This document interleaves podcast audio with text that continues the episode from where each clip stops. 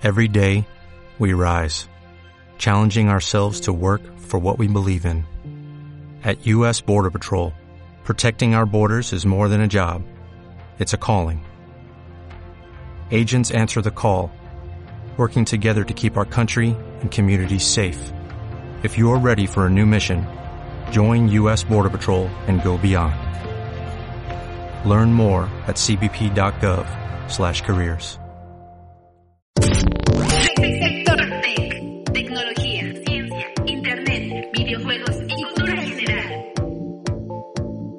Hola, esto es Sector Tech, un espacio en el que hablamos de tecnología, ciencia, internet, videojuegos y cultura digital. Muchas gracias por acompañarme en este primer episodio, el cual de verdad espero sea de su agrado. Yo soy Gus Galeana transmitiendo desde Pirate Rock Radio. Hoy en este primer episodio de Sector Tech, ¿de qué vamos a hablar? Tenemos Tech Noticias, una aplicación que reconoce si tienes depresión con solo escuchar tu voz. Esto es algo de lo que vamos a comentar, algo pues muy interesante en cuanto a inteligencia artificial se refiere. Vamos a ver los detalles. Amazon tiene cuatro nuevos robots para trabajar en sus almacenes autónomos y repletos de inteligencia artificial para liberar carga de trabajo a los humanos. Estaremos comentando de qué se trata esta nueva implementación de Amazon y cómo podría de alguna forma influir en la industria 4.0 hoy en día. Tenemos algo preparado para ustedes en este episodio. Tenemos una reseña, un análisis de lo que fue la WWDC 21 de Apple con todas las novedades que se presentaron en ese evento de desarrolladores. Muy interesante. Quédense, no se lo pierdan. Vamos a estar también platicando de Sony que podría financiar un videojuego nuevo que se llama Mictlan, An Ancient Mythical Tale sin hacerlo exclusivo. Esto también es una muy buena noticia para el desarrollo de videojuegos en México, el cual pues busca talento constantemente y difusión a todos los proyectos que, que se hacen. Y también si estás buscando empleo, Cisco es la mejor compañía para trabajar en México según el Great Place to Work es una referencia que se hace para los que están en busca de desarrollo profesional y están en el área de TI. Bueno, Cisco parece ser que eh, al menos en México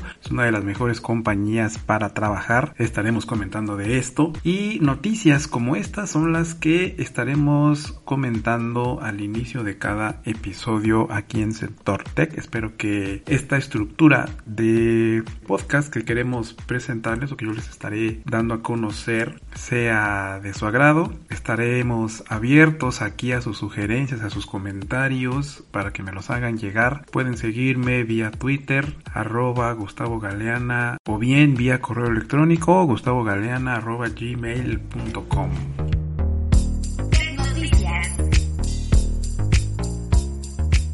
Muy bien, pues vamos a comenzar con las tech noticias. Vamos con la primera de ellas, que dice así, esta aplicación reconoce si tienes depresión con solo escuchar tu voz. Así como lo vemos, investigadores están desarrollando una aplicación impulsada por inteligencia artificial que será capaz de detectar si una persona tiene depresión a partir del sonido de la voz. Esta nota sale del sitio Omicrono. Básicamente el tema es la depresión, que es una de las enfermedades más comunes y que se caracterizan por la presencia de pérdida de interés, tristeza, sentimientos de culpa, cansancio o falta de concentración y sueño. Bueno, es algo que pues es una situación muy común. De hecho, post pandemia se ha vuelto muy, muy, muy común y es por esto que a partir de, de esta situación, bueno, investigadores pues empezaron a trabajar en una aplicación que puede detectar la depresión a partir del sonido de la voz. Entonces, pues esto básicamente, ¿en qué consiste? Bueno, en que algunos, algunos dispositivos pueden ayudar para, bueno, sabemos que muchos de ellos nos ayudan al sector salud y que pues ya ha habido muchas propuestas, ¿no? Por ejemplo, el Apple Watch que puede predecir el, COVID hasta una semana antes, ¿no? Esto es, algo también que se ha hecho muy, muy interesante. Hay parches inteligentes, por ejemplo, que miden la glucosa, en niveles de azúcar en el cuerpo, lo cual pues es algo que ya los dispositivos ya tienen algo de tiempo trabajando con esto y pues cada vez las actualizaciones, las, las mejoras que se hacen en el hardware de los dispositivos pues hacen que ya trabajar con todo esto pues ya sea ya algo muy común hoy en día, ¿no? Bueno, pues ahora le toca a la depresión, ¿no? Ser un, un problema el cual debe ser atendido a través de todas estas cuestiones de tecnología. De bueno, de acuerdo a la nota, pues algunos investigadores en la Universidad de Maryland en Estados Unidos han asegurado que el habla de una persona cambia cuando se deprime y que aquellos que tienen esta enfermedad tienden a expresarse, a hablar más lentamente, es decir, este es como que el, indicador que tendría en este caso nuestro dispositivo para empezar a analizar pues cuál es nuestro estado de ánimo, ¿no? Por este motivo, pues eh, están desarrollando una aplicación capaz de detectar el sonido de la voz mediante la inteligencia artificial que ayudará a encontrar estos rasgos. Entonces, pues generalmente, ¿cuál sería la función principal? Pues que el audio, ¿no? El, el micrófono de nuestro dispositivo pues esté captando estos sonidos que nosotros podemos emitir a través del tono de voz para que a partir de ahí pues se haga algo, ¿no? Él dice que el proyecto pues, está dirigido por Carol S.P. Wilson, que es profesora de Ingeniería Eléctrica e Informática en esta universidad y durante la 180 reunión de la Sociedad Estadounidense de Acústica, la investigadora debatió sobre cómo el estado de salud mental de una persona se refleja en la coordinación de los gestos del habla y aprovechó para anunciar el desarrollo de la aplicación. Ya hablando concretamente en qué consiste esto, pues es una, es una aplicación, obviamente, ¿no? que estaría en un, corriendo en un dispositivo móvil. La investigadora pues ha señalado que esta app pretende pues que sea recomendada a los pacientes para ayudarlos a monitorear en sus sesiones de terapia, ¿no? O sea, ya en palabras de ella, idealmente los terapeutas darán la aplicación a aquellos pacientes que padezcan un trastorno depresivo mayor cuando están en remisión o si solo tienen una depresión leve, es lo que comenta la, la, profesora. ¿no? Entonces, yéndonos a cómo es que funcionaría esta app, se trata de utilizar el aprendizaje automático, que este es, es, esta técnica que consiste en simular las redes neuronales del cerebro para detectar cambios sutiles en los patrones del habla y para ello pues, el usuario iniciará sesión en la aplicación para dispositivos móviles y posteriormente tendrá que ir respondiendo mediante la voz pues una serie de preguntas básicas sobre su estado. Pues de esta manera las técnicas de aprendizaje automático podrán evaluar el bienestar mental del paciente. Además, los especialistas también podrán observar su coordinación articulatoria, los movimientos faciales y el lenguaje para poder determinar la gravedad de la enfermedad de depresión que se sufre. Entonces, eh, pues bueno, ya un dato ahí que en general, ¿no? Dice que la Organización Mundial de la Salud, la OMS, da el dato, ¿no? Que hay más de 264 millones de personas en todo el mundo que padecen, pues, algún trastorno depresivo. Eh, comenta que 20 millones sufren de esquizofrenia, ambas se encuentran entre los precursores más comunes del suicidio. Entonces, es un problema grave, ¿no? Es un problema serio que tiene la sociedad hoy en día y bueno, pues aquí vemos un ejemplo de cómo la tecnología nos puede ayudar. ¿Qué les parece? ¿Creen que esto pueda tener un futuro? ¿Creen que esto sea una buena idea? ¿La usarían? Sería la pregunta interesante. Si ya estuviera disponible esta aplicación en la tienda y la descargas en tu móvil, ¿la usarías para evaluar qué tanto está tu, tu nivel de depresión? Si es que lo tienes, si es leve, si es moderada, grave o muy severa. Entonces creo que pues cada vez más se vuelve interesante toda la información que ya nuestro móvil ya estaría registrando sobre nosotros. Entonces, será interesante saber qué piensas de esto. Vámonos a la siguiente noticia. Amazon tiene cuatro nuevos robots para trabajar en sus almacenes. Esta compañía, este gigante de las ventas en línea, ahora ya está utilizando nuevas técnicas, más tecnología para poder trabajar en sus almacenes. Se trata de cuatro nuevos robots trabajando con inteligencia artificial y que pretende ayudarle a los empleados a trabajar de mejor manera, más eficiente. Será algo que pueda sustituir a las personas, a los empleados. Vamos a ver de qué se trata la nota. Esta nota aparece en el sitio hataka.com. Aquí tenemos toda la la referencia. Y bueno, básicamente comenta que los empleados de los almacenes de Amazon pronto tendrán nuevos compañeros de trabajo. El Ernie, Bert, Scooter y Kermit se trata de los nuevos robots autónomos y con inteligencia artificial de Amazon que dicen ayudarían a liberar carga de trabajo y a mejorar la seguridad de los trabajadores humanos con la idea esta de reducir accidentes, Amazon pues está lanzando estos cuatro robots, que es un objetivo, digamos que se está planteando la compañía, haciendo una inversión de más de 300 millones de dólares en productos de seguridad cada año. Entonces parece ser que ahora con esto pues pretenden seguir con ese objetivo. Básicamente, ¿qué es lo que hacen estos robots? Recoger, entregar paquetes, cajas individuales, trasladarlas de un lugar a otro. Aquí en el sitio podemos ver un video de cómo es que funciona. Nos pone aquí un, un video de Ernie, que es uno de los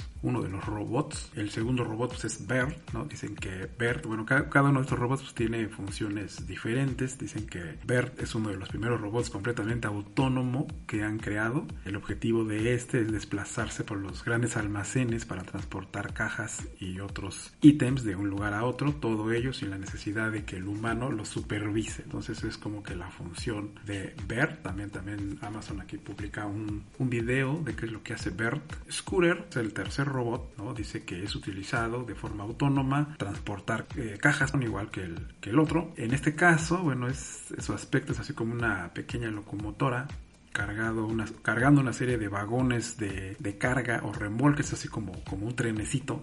Que yo hay trasladando paquetes de un lugar a otro y pues esto se ve cotorro, ¿no? Y finalmente tenemos a Kermit, otro robot autónomo pensando para transportar cargas. En este caso la carga son cajas vacías. Kermit es autónomo, pero no tanto como Bert, por ejemplo. Requiere de unas cintas magnéticas en el suelo para poder guiarse. Entonces, pues ahí están. Estos son los, los cuatro robots que por cierto, Kermit, Scooter, eh, Bear y ¿cuál es el primer robot? Ernie. Estos nombres, estos cuatro nombres nos recuerdan mucho a los Muppets, ¿no? Así es como algunos de ellos se llaman. Entonces yo creo que de ahí vienen esta manera de bautizarlos, ¿no? Está bastante, bastante curioso. Yo creo que estas son propuestas que seguramente en un futuro van a tener eco, van a tener eh, referencia de que se están tomando acciones que involucran tecnología para lo que es la, producción, ¿no? En, la industria. Eh, seguramente habrá empresas que en un futuro puedan estar invirtiendo en este tipo de herramientas que al final de cuentas pues es lo que son. Dudo mucho que aún puedan reemplazar al 100% a las personas, en este caso a los empleados de Amazon. Sin embargo, sí pueden ya realizar tareas que pues en otro sentido implicaría cuestiones incluso de seguridad para algunos empleados, ¿no? Eh, las ventas en línea pues sabemos que es una industria que está creciendo bastante, que la pandemia tuvo un repunte y esto va a generar que las compañías pues inviertan en soluciones como esta para poder trabajar con todo esto, ¿no? Entonces, pues ahí está, bastante interesante, ¿no? Vamos a la siguiente a la siguiente nota que tiene que ver con videojuegos, tiene que ver con esta industria del desarrollo de experiencias de juego en México y que de alguna forma en los últimos años están teniendo un impacto, un impulso un poquito importante. Noticias. En los últimos años, pues este, estos proyectos, bueno, cada vez han sido ya más, ya cada vez se conforman más estudios de desarrollo, estudios que finalmente acaban siendo compañías que ya están trabajando proyectos ya muy, muy serios, también tomando en cuenta que pues esta industria es algo que crece mucho, es una industria que cada vez involucra más, más tecnología. De hecho, si, si analizamos la historia de los videojuegos, podemos de alguna forma relacionarla con la historia de la informática en general. El, desde los primeros desarrollos que se hacen a nivel software, a nivel juego, pues vamos viendo así como que un acompañamiento ahí interesante, ¿no? Casi todo lo que sale en la industria de videojuegos, pues termina por salir en otros ámbitos, ¿no? Y bueno, y México, y México, vamos a replantear aquí, en México el desarrollo ha sido muy lento, muy lento a lo largo de décadas. Sin embargo, hoy en día vemos a especialistas, vemos a profesionales, eh, desarrolladores que se involucran más en esta actividad y que están haciendo que se esté notando un crecimiento importante, ¿no? Vemos a universidades que ya están eh, ofreciendo cursos para el desarrollo de videojuegos, vemos eh, iniciativas que promueven lo que es la investigación del videojuego en sí, del impacto que tiene. Y pues todas las comunidades de desarrollo que ya son cada vez mucho más, son grandísimas son muy nutridas. Por ahí grupos de Facebook, en Discord, entonces hay muchas formas de, ir abordando este tema, ¿no? Entonces, de acuerdo aquí una nota con Level Up, dice que eh, desarrolladores y creativos mexicanos buscan forma de representar la rica cultura del país en los videojuegos. Ejemplo de ello es Mictlan, An Ancient Mythical Tale, es un videojuego que desarrolla Meta Studios Creative Agency. Es un estudio que está conformado, digamos, por especialistas mexicanos, japoneses, ¿no? También, de hecho, el estudio tiene su sede allá en, en Japón. Y pues el juego, en especial, en particular, está inspirado en el México prehispánico. Su propuesta es eh, hacerla una experiencia atractiva para jugadores, este estudio, ¿no? Meta Studios Creative Agency, reveló que Sony y PlayStation tiene, pues tienen interés en el proyecto, ¿no? Quieren que este juego pueda estar disponible en sus sistemas, el PlayStation 4, PlayStation 5, que son los que actualmente tienen eh, vigentes. Y bueno, pues gracias a esto, el estudio podría, podría obtener financiación de las compañías. Y el videojuego, Mictlan and Mythical Tale, podría ser una exclusiva. Entonces, pues esto es una muy buena noticia para toda la industria mexicana del desarrollo de videojuegos porque ya está abriendo puertas, digamos, eh, importantes, ¿no? Y que pues está viendo esta apertura, ¿no? Actualmente alguien puede desarrollar un videojuego hoy en día, puedes tú publicarlo en las tiendas de, de Xbox, puedes publicarlo en la tienda de Nintendo,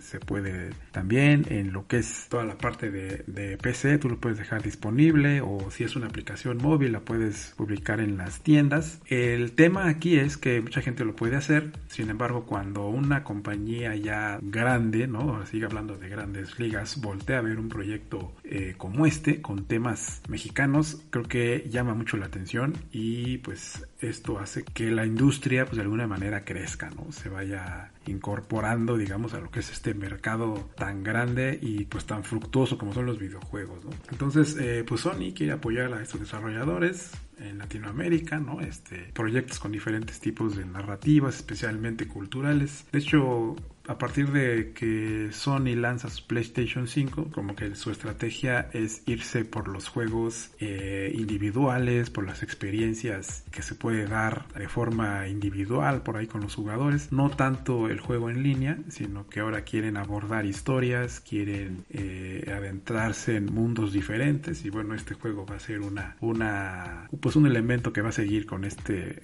con esta dirección. Entonces, eh, pues vamos a ver qué pasa con este equipo de desarrolladores y les deseamos todo el éxito, todo el éxito del mundo y pues vamos a estar pendientes a ver cuándo podremos darle pues una revisada a este videojuego Mictlan Ancient Mythical Tale. Vamos a ver qué, qué pasa. Bien, vámonos a la siguiente noticia. Si eres de las personas que está buscando empleo y eres del área de TI y tienes conocimientos de comunicaciones, de redes. Probablemente Cisco sea una de las mejores empresas en las que puedes ir a desempeñarte de manera profesional, ya que obtuvo el primer lugar en el listado de mejores empresas para trabajar. Eh, este, pues este estudio ¿no? lo hace Great Palace to Work, donde se consideran organizaciones con más de 500 empleados y hasta 5000, con lo que pues es una certificación ¿no? que, se, que buscan las organizaciones que tienen. De hecho, hablando un poquito de lo que es el Great Palace to Work Institute, pues es una organización internacional que evalúa y certifica los ambientes de trabajo a través del análisis de datos obtenidos, de encuestas respondidas directamente por los empleados de las organizaciones que participan, digamos, en todo, en todo el proceso. Entonces, se hace por aquí eh, una serie de preguntas, de cuestionarios que se revisan con los empleados, con los directivos, etcétera. Y bueno, eh, para los que están en Cisco México, nos comentan, bueno, lo que dice la nota aquí que publica el eh, website de Milenio, el orgullo y el compañerismo los destacan como los elementos más importantes que existen dentro de sus equipos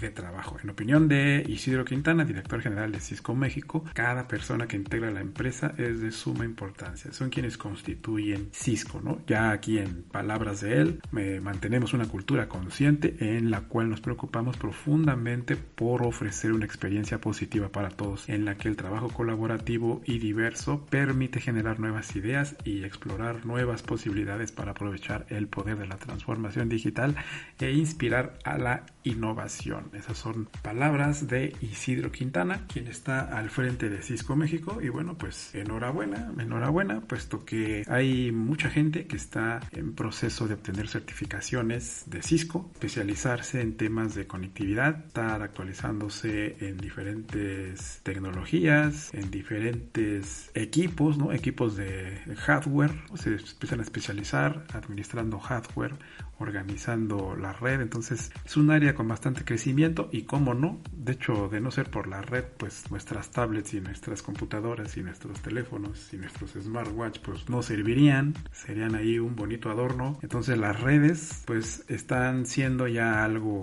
fundamental en la industria, ¿no? Y esto pues hay que señalarlo, hay que decirlo que especializarse en la parte de redes pues sin duda es un, un camino profesional bastante redituable y pues con muy buenas experiencias y resultados. Siento yo, siento yo. Vámonos con otra noticia. Esta tiene que ver con Facebook, ¿sí? Que el cual está tratando de abordar uno de los problemas más dolorosos si queremos verlo de esta manera, el combate a las fake news da un paso importante puesto que Facebook presenta un método para detectar imágenes manipuladas. ¿Cuántas veces hemos caído en la trampa de ver fotografías que hacen alusión a una cosa cuando en realidad lo hacen a otra? Y bueno, esto ha generado pues muchos problemas de desinformación, muchos problemas de noticias falsas, cuestiones pues que en realidad no le ayudan a nadie ¿no? Más que a los grupos o a la gente que emite, digamos, estas, este tipo de contenidos. Entonces, Facebook, el grupo de científicos que pertenecen a esta gran compañía, presentaron un método para facilitar la detección de los deep fakes o de las imágenes falsas eh, hiperrealistas y de alguna manera determinar pues cuál es el origen y que creen nuevamente gracias a la inteligencia artificial. Los deep fakes pues son un problema en Internet porque pueden utilizarse para manipular o difamar a las personas haciéndoles decir o hacer cosas que no han dicho o hecho y pues son montajes, se basan en tecnologías de inteligencia artificial. Entonces, eh, pues en palabras de los, de los científicos, comentan nuestro sistema facilitará la detección de deepfakes y el seguimiento de la información relacionada. Dijeron eh, Tal Hasner y Hai Jin, que son los dos investigadores de la red social que trabajaron en el tema con la Universidad Estatal de Michigan. Entonces, pues parece ser que Facebook sí se está tomando en serio esto de las fake news. Vamos a ver cómo va avanzando. Esta, esto de la inteligencia artificial ya cada vez se está involucrando más en la resolución de grandes problemas en redes sociales particularmente. Recordemos aquella experiencia cuando se combatía lo que es eh, el abuso infantil, lo que es el, pues todos estos delitos que hay sobre los menores de edad y bueno, la inteligencia artificial también ha ayudado a, pues de alguna manera atrapar a los, a los que cometen estos ilícitos. Pues vamos a ver qué es lo, qué es lo que pasa. Ojalá que tenga mucho, mucho futuro. Eh, hablando un poquito de cómo es el desarrollo, bueno, dicen los investigadores que utilizaron la técnica conocida como ingeniería inversa, que consiste en deconstruir la fabricación de un producto, o en este caso de un video o una foto. Digo, aquí es donde, justamente en este apartado es donde se identificaría cuál es eh, lo falso, digamos, de la imagen o el contexto real que tiene. Eh, su programa informático identifica imperfecciones añadidas durante la edición que alteran la huella digital de las imágenes. En fotografía, esta huella digital puede utilizarse para identificar el modelo de cámara utilizado. En informática se puede utilizar para identificar el sistema de generación utilizado para producir el truco, es lo que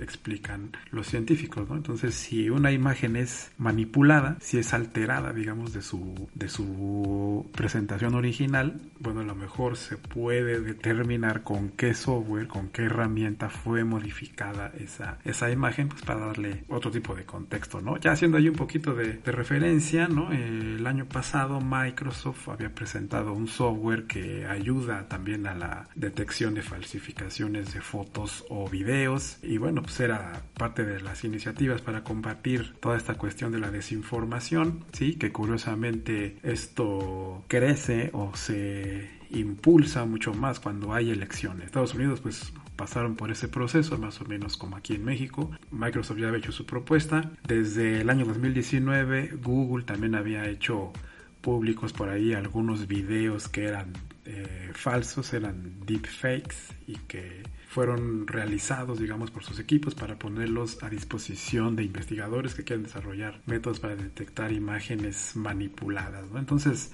pues al, ya habíamos tenido el antecedente que compañías tratan de enfrentar este problema y pues ahora es el turno de Facebook que esperemos pues este método para detectar estas imágenes pues esté a la altura de lo que se necesite y ya de, de una vez existan soluciones ya cada vez más contundentes para poder pues, enfrentar este problema. Muy bien, otra noticia más tiene que ver ahora con Telegram, el cual ya la versión beta, digamos que se puede utilizar en este momento, eh, ya permite compartir pantalla y videos en tiempo real. ¿no? Esta función eh, la, vamos a comentar en un momento porque Apple está teniendo ya algo de propuesta, digamos, ante esta técnica de, poder compartir eh, videos en tiempo real. Y bueno, Telegram se suma, digamos, a esta, a esta tendencia y que se pueda compartir pantalla ¿no? Entonces esto pues ya lo pone como un serio competidor de las grandes compañías de software que proveen de herramientas para la videoconferencia. Entonces esto pues está bastante interesante. Eh, vemos aquí un sitio de Computer Hoy, eh, viene la, la, noticia. Tenemos que Telegram está probando nuevas y prometedoras funciones en la última beta que ha lanzado y se abre la puerta a compartir la pantalla en tiempo real. Esto si de verdad es que lo va a hacer, pues ahora sí que cuídate WhatsApp porque puede ser que ahora sí haya una migración seria, ahora sí, de usuarios y no como la última que hubo, ¿no? Que nada más fue así como, como la pura finta, ¿no? Los que llevan tiempo utilizando esta aplicación saben que a pesar de que WhatsApp es la opción de mensajería más utilizada, Telegram suele liderar todo lo que se refiere a innovación. Muchas de las funciones que después llegaron a otras aplicaciones surgieron de Telegram y ahora están probando algunas que resultan especialmente prometedoras. Y sí, es, de hecho es, es cierto, ¿no? Eh, la novedad que se ha lanzado a través de su última beta afecta a las videollamadas grupales y añade algunas posibilidades que resultarán especialmente útiles para particulares.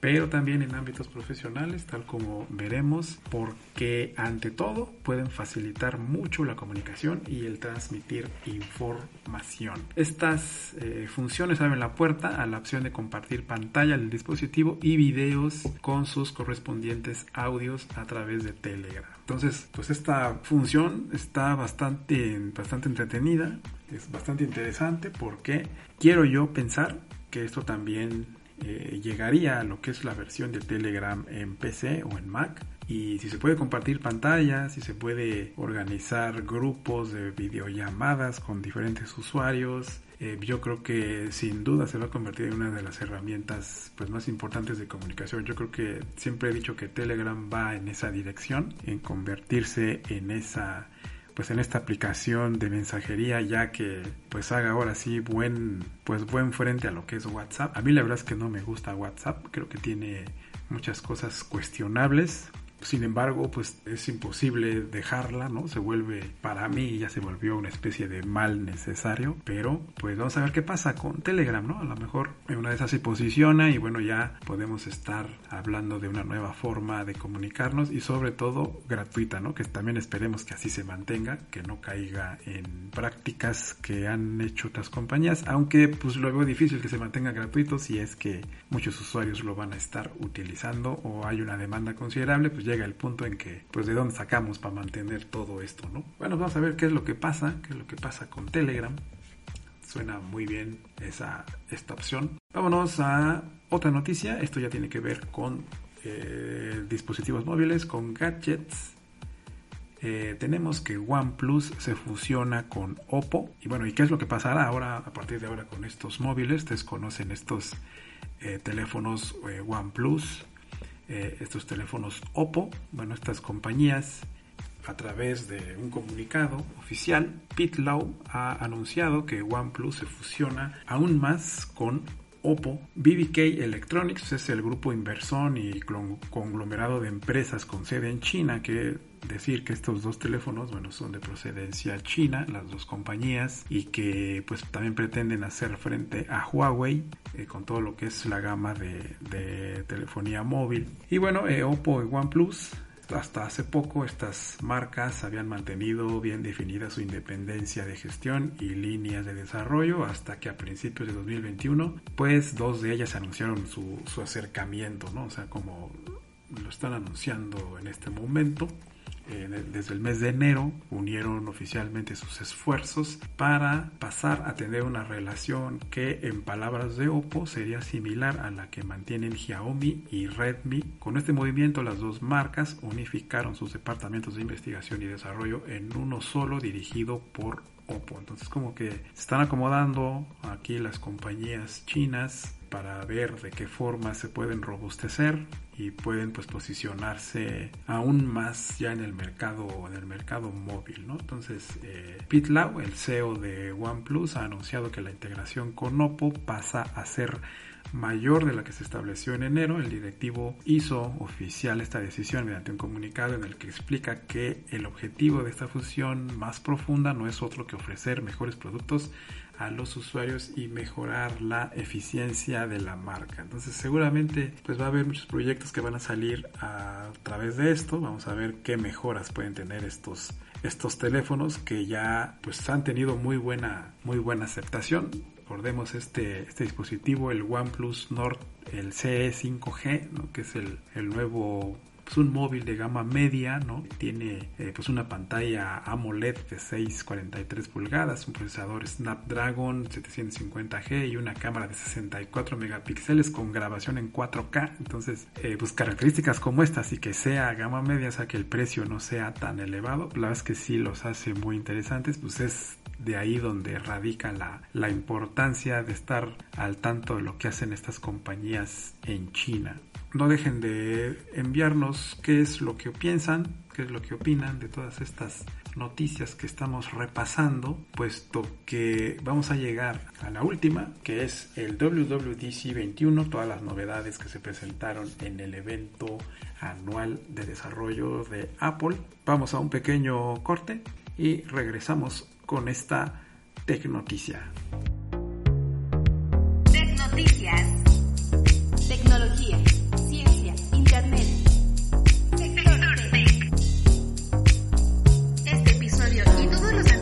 Los puedes encontrar en nuestra web y en nuestras plataformas como Spotify, Deezer y Google Podcast.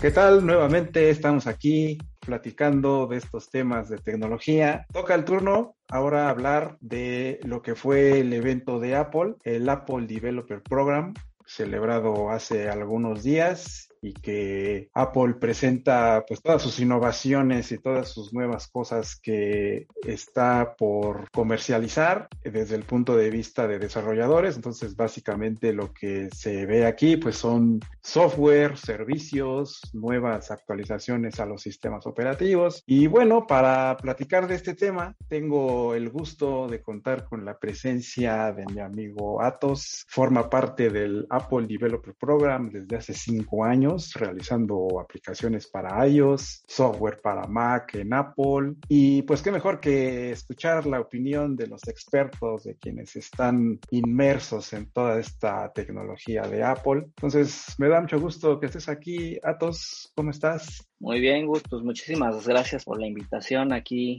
uno de los eventos, podría decirse, más importantes que ha tenido Apple en, mucho tiempo. Muy bien, muy bien. Pues qué bueno, Atos, muchísimas gracias nuevamente por aceptar esta invitación aquí en Sector Tech. Eh, de manera general, mi estimado Atos, ¿qué te pareció el evento? ¿Cómo lo viste? ¿Estuvo a la altura? ¿Fue lo que se esperaba? Ya ves que hay muchas predicciones en Internet. Vemos, Apple seguramente va a sacar esto, va a hablar de esto. Se hacen unas expectativas altas. ¿Cómo ves tú? ¿Se, se cumplieron? Pues mira, si se cumplieron las expectativas, te puedo decir sí y no. Eh, habíamos visto muchísimos blogs de internet, muchísimos youtubers que, que, predecían cosas sobre esta WWDC. Y es que muchos juraban que, que, iba a ser la llegada del iPhone 13. O sea, ni siquiera hemos llegado al iPhone 12S, pero ya iba a salir el 13. Entonces, creo que por esa parte, pues sí se, se decepcionó a muchos, eh, a muchos expertos de, del tema en YouTube, ¿no? Entonces, obviamente esto no siempre sucede. Puedo decir que la siguiente versión del iPhone va a salir en septiembre, noviembre, que se el siguiente evento,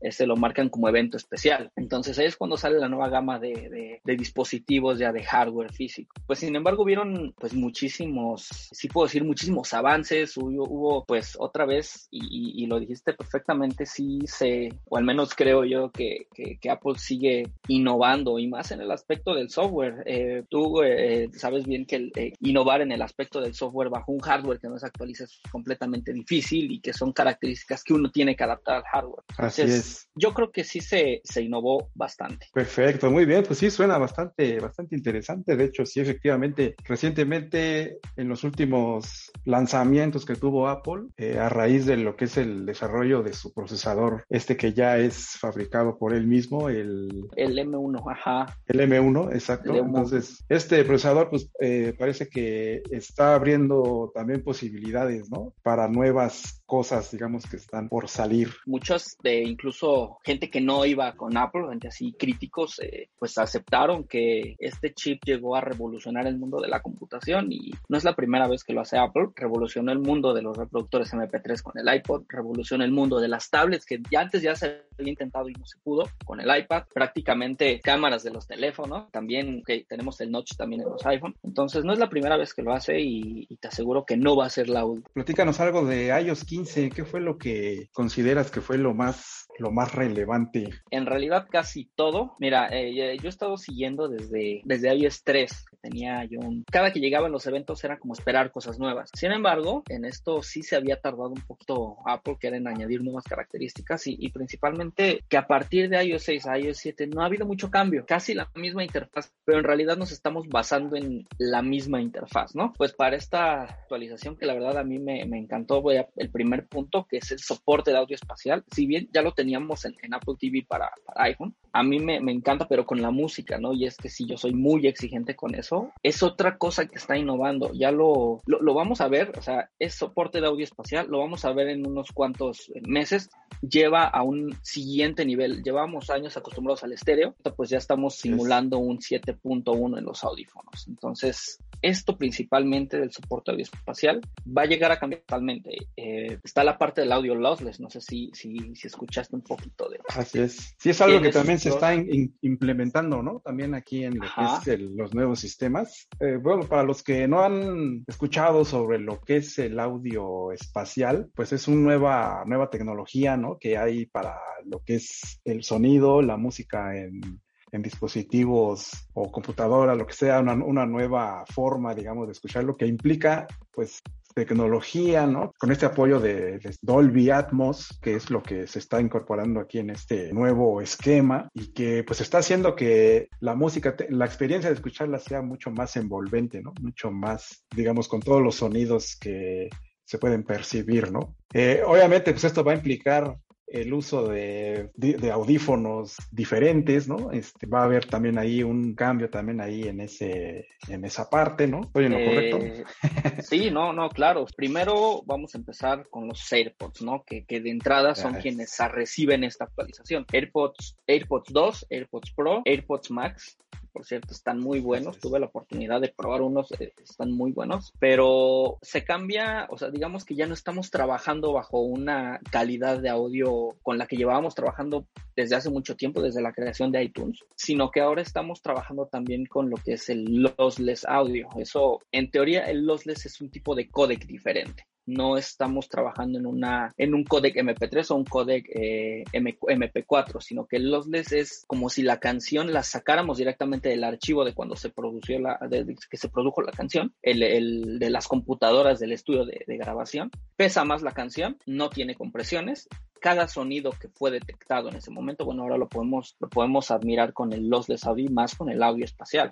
Totalmente vamos a cambiar aquí la, la, cuestión del sonido. Del sonido, ¿verdad? Muy bien. Sí, está, yo creo que esta parte de la música, aquí en este sitio, en Pirate Rock Radio, pues algo de lo que generalmente se publica, ¿no? Comentamos mucho sobre, sobre música, ¿no? Sobre el rock, todo lo que es, eh, pues todo esto. Y yo creo que ir incorporando este tipo de herramientas también pues va a hacer que la, la experiencia de cómo ya empezamos a disfrutar esto de manera diferente, pues también yo creo que va a significar un cambio importante, ¿no? Muy importante y también importante recalcar que para la función lossless, por el momento, bueno, sí lo dijeron, dijeron por el momento, como actualmente no, pero después sí, pues los AirPods no pueden reproducir audio lossless. Eh, cuando llega una canción lossless, sí puede ser audio espacial, lo que sea, pero reducen la calidad un poquito, la calidad estándar. Ah. Porque el lossless audio es un codec que viaja diferente, el sonido viaja diferente y el Bluetooth no es capaz de, codificar este tipo de, archivos, ¿no? Entonces, actualmente no. Apple va a tener que desarrollar otro codec que funcione para lossless y ahora sí lo podemos pasar por AirPods. Puedo decir que, que, totalmente vamos a mejorar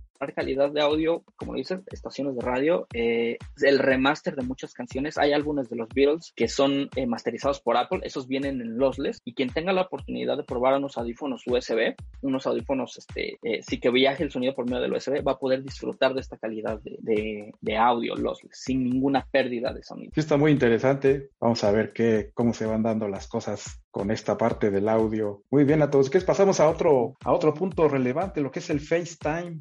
El FaceTime que ahora pues también ya va a estar disponible en Android, ¿no? Al parecer. ¿Cómo ves tú esto? si, si yo trabajara en Zoom o en Microsoft Teams estaría desesperado porque esto va a llegar a acabar con ellos totalmente. Y es gratis, que es lo peor.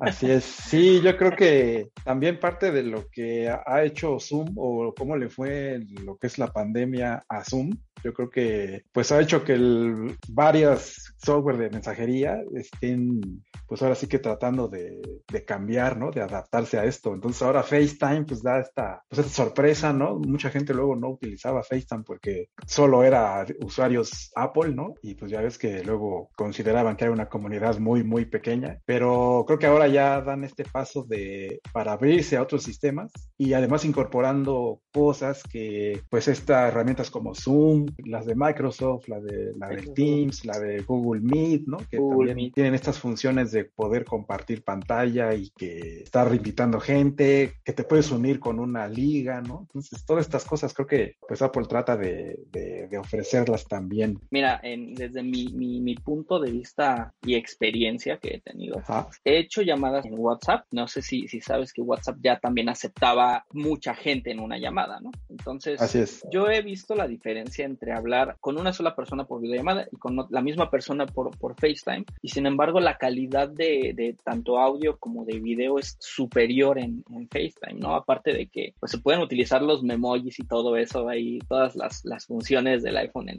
en el FaceTime. Entonces, creo que este es un punto bien interesante y la apertura hacia nuevos sistemas operativos. Esto que pues hace 10 años, si yo te lo dijera, me dirías, no, ¿cómo crees? Apple es nada más de Apple, ¿no? exclusivo de. De hecho, FaceTime ya sería la, tercera aplicación que sale para Android. Digo, haciendo ahí un poquito de remembranza. Bueno, eh, Music ya está en Android, ¿no? Sí.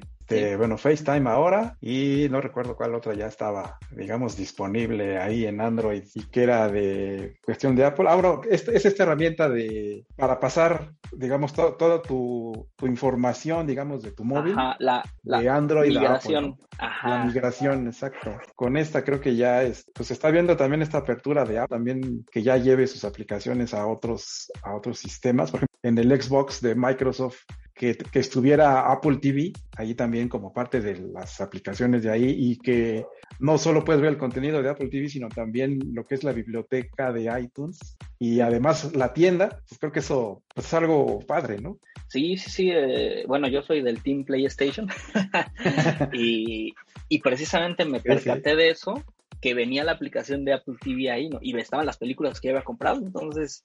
Exacto. Pues, pues sí, pues vamos a ver cómo le va a FaceTime de entrada creo que ya el hecho que se haga más sencillo y que puedas invitar a usuarios de todo tipo con un enlace, pues ya creo que eso ya está bastante, bastante bien, ¿no? Bien, ¿qué, qué otras funciones eh, nos presenta iOS 15?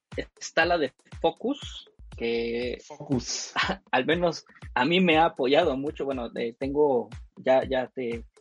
Eh, de hecho, tú ya, te... tú ya estuviste probando algo de este sistema, ¿no? Del iOS 15. Sí. Ya, ya más o menos tienes una idea y cómo, y, y cómo lo ves, sí, este, ¿cuál sería tu, tu, opinión así general, tu experiencia? ¿Sí crees que eh, haya mejoras? Afortunadamente, digo, yo he estado probando las betas desde iOS 5, iOS 4, y te puedo okay. decir que esta es una de las betas más estables que he visto. O sea, esta beta funciona ya como una versión final. No hay errores, no hay eh, bugs, no hay problemas de seguridad. Eso sí, consumo de batería excesivo, es una beta. Ok. Pero no le encuentro muchos detalles al, desarrollo, ¿no? Y justamente esta función de foco, pues justamente algo que me ayuda mucho y es que, por ejemplo, luego estoy dando clases y resulta que en el grupo de maestros, pues alguien, alguien le pasó algo, ¿no? Y está mandando mensajes y ahí está suena el teléfono. Bueno, esta función de focus fue diseñada para eso. Y no solo es que sea para ignorar los mensajes, es que está desarrollado el sistema contemplando que podemos estar en una sesión en línea o podemos estar en alguna reunión. Ya lo vimos eh, en, la, en, la, en la conferencia pasada, que fue el desbloqueo con mascarilla, con, con cubreboca, y parece ah, que han sí. estado invirtiendo mucho tiempo desarrollando aplicaciones pues que apoyen al, al, al, a la no propagación del COVID-19, que es, bueno, otro punto que, que claro. tocar más tarde, que el Bluetooth de, de, de, baja frecuencia para personas que estuvieran en contacto con COVID, ¿no? Pero este puede ser un tema para, para otro. Claro, otro sí, no, para otro punto exacto, pero sí, efectivamente creo que esas funciones son las que lo están haciendo bastante interesante este sistema y que, bueno, contrario a lo que muchos pensarían, ¿no? Este es más de lo mismo, es, siempre sacan el mismo, el mismo sistema y las mismas funciones, pero no, la verdad es que esta vez sí, sí se sienten esos cambios que pues sí mejoran también pues, esta experiencia, ¿no? Se notó, la verdad es que sí, te lo digo como, como usuario de Apple, sí he notado que no, normalmente no había cambios, eran cambios menores, cosas así como, pues sencillas, ¿no? Pero pues ahora sí te puedo decir que actualizaron y prácticamente desde cero volvieron a, rediseñar muchas cosas que, que, están este, actualmente usando en las versiones betas y funcionan perfectamente. Entonces creo que ese es un muy buen punto para, para Apple. Muy bien. Ahora hay una función ahí que llamó también mucho la atención, ¿no? Lo que es el, el texto en vivo, ¿no? El hecho de poder utilizar tu cámara. Pues eh, copiar, por ejemplo, el texto que está escrito en la, en la imagen, o sea, de lo que está viendo la cámara y llevarlo a otro lado, ¿no? ¿Cómo, ¿Cómo, ves esta función? Sí, este, platícanos un poquito más de esta. Es una maravilla, es una maravilla que me ha salvado mucho estos últimos días. Tú lo puedes ver, si yo incluso acerco aquí texto, estoy en, en la cámara del iPhone, acerco Ajá. texto al texto que estamos viendo en pantalla, y yo puedo realizar una especie de escaneo. Bueno, esto estamos hablando de un desarrollo basado en redes neuronales que pueden identificar texto de una imagen, ¿no? Entonces, esta, esta parte del desarrollo de software lo tienen muy, muy avanzado. Casi nunca se ve, bueno, más bien, al menos yo nunca había visto una aplicación como esta. Con toda certeza, te puedo decir que me ha apoyado los últimos días, que tengo que sacar una foto por ahí, quiero sacar un número de teléfono, que le saqué captura a mi estado de cuenta y ahí viene mi número de, de, de clave interbancaria, interbancaria y ya lo copio, ¿no? Pues efectivamente esta, función me parece una de las más interesantes. Es un, es un avance en desarrollo, va a mejorarse, como toda la tecnología, va a mejorarse y pues nos puede sorprender próximamente, ¿no? Sí, seguro que sí. O sea, yo me imagino, por ejemplo, a la gente que viaja, ¿no? Que a lo mejor está en el extranjero, ve algún anuncio, algún letrero por ahí en la calle o en el aeropuerto, toma la foto y hasta lo puede traducir, ¿no? También Sí, lo puedes llevar de ahí a tu traductor, este, no sé, pues sin fin de cosas que puedes hacer con esta, con esta función, que sí, efectivamente creo que es de las más interesantes y más por todo lo que implica, ¿no? O sea, la, la tecnología que se- ya se está involucrando ya cada vez más en estas, en estas aplicaciones. Muy bien, entonces, pues, sí, ¿qué te parece? No sé, ¿qué, qué otra cosa podemos rescatar de lo que es iOS 15?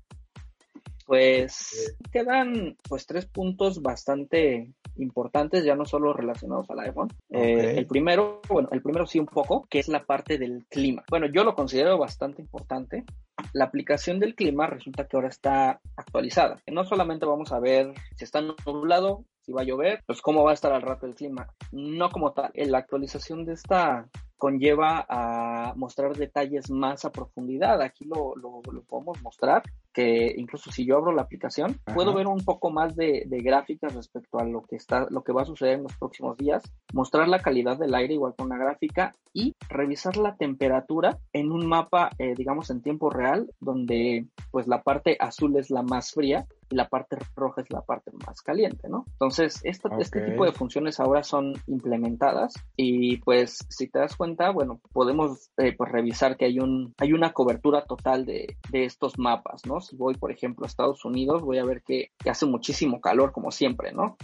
Eh, Estados Unidos y Canadá en verano, un calorón, ¿no? Pero pues sí, Exacto, principalmente sí, sí. esta es una de las novedades que, que anteriormente no estaban y que ahora pues se, se han decidido implementar. Tenemos nuevas animaciones, ahora la cuestión de, amanecer, ahora son como las del Apple Watch, eh, índice de rayos UV, precipitaciones, humedad, tenemos un poco más de gráficos y una interfaz más eh, rediseñada, una interfaz más amigable para, para, para este dispositivo, eh, claramente basado en la aplicación de Weather Channel, que es canal de televisión destinado a puras noticias y es, eh, bueno, es, es en Estados Unidos, ¿no? Entonces, The Weather Channel se presta parte de sus servicios aquí a Apple para que puedan, pues, eh, analizar bien el clima en todas o al menos en la mayor parte del mundo. Sí, esta colaboración de Weather Channel ya, ya tiene años, ¿no? Ya han ido evolucionando, pues ya mucho más. La precisión principalmente, ¿no? Ahora que ya hay, pues, nuevos sistemas ya que te pueden dar datos ya más precisos. Esta aplicación, que por cierto también creo que está eh, estrenando la forma del widget, ¿no? También hubo también ahí algo con los widgets, que ahora también, Sí. también esta del clima lo puedes ver diferente, ¿no? Así es, y, y precisamente el, el widget que da- ya puede ser agregado en, en,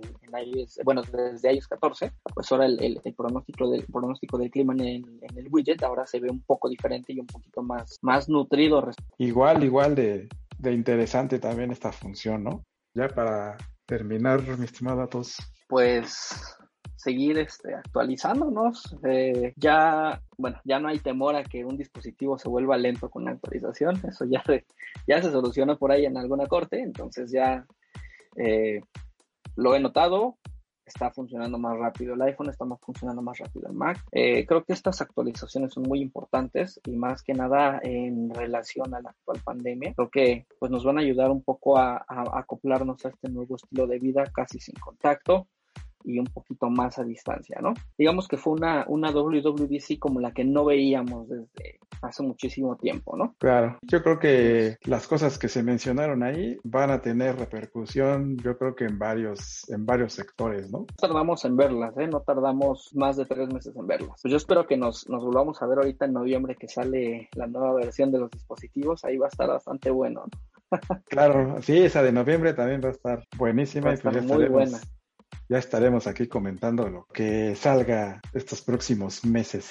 Así es. Muy bien, mi estimado Atos, pues muchísimas gracias por estar aquí, muchísimas gracias por compartirnos pues todo esto de tus conocimientos en esta área de Apple y de todo lo que nos has compartido. Seguramente para todos los que nos escuchan pues va a ser muy interesante y pues esperamos escucharte nuevamente. Pues ahí este, yo estoy ahí al pendiente y ahí Sí, se requiere. Yo creo que ahorita también en el de Windows 11 se va a estar. Bueno, ahí igual sí. Claro, lo planeamos, si lo planeamos. Aquí lo, Claro que sí, yo creo que sí lo, yo creo que sí lo organizamos. De acuerdo a pues, todos. es un pues, hecho. Muy bien, pues muchísimas gracias. Seguimos. Gracias a ti, Gus, por la invitación y estamos al pendiente. Muchas gracias a todos. Seguimos, seguimos en sector tech.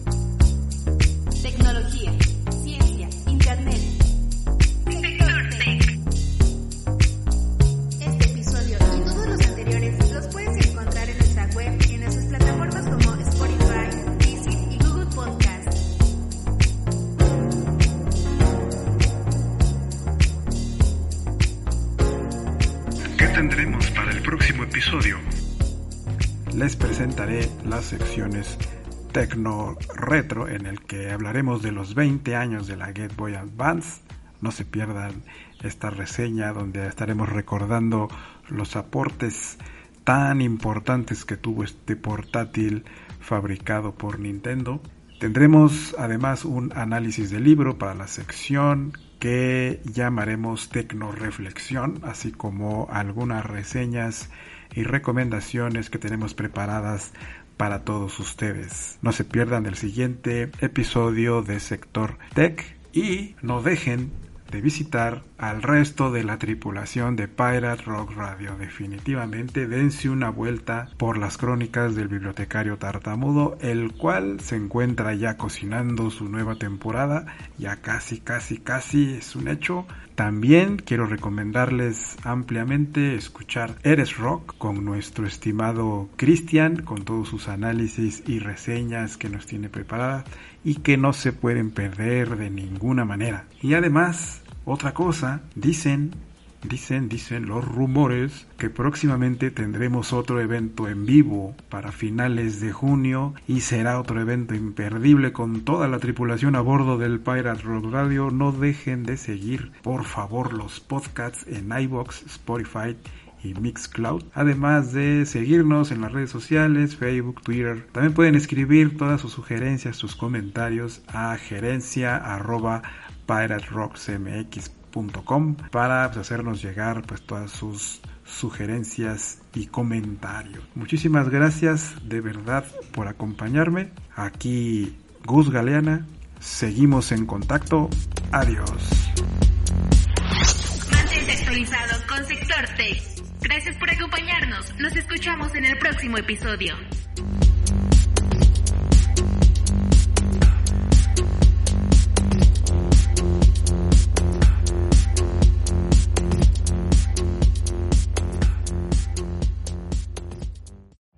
Every day, we rise, challenging ourselves to work for what we believe in. At U.S. Border Patrol, protecting our borders is more than a job, it's a calling. Agents answer the call, working together to keep our country and communities safe. If you're ready for a new mission, join U.S. Border Patrol and go beyond. Learn more at cbp.gov/careers.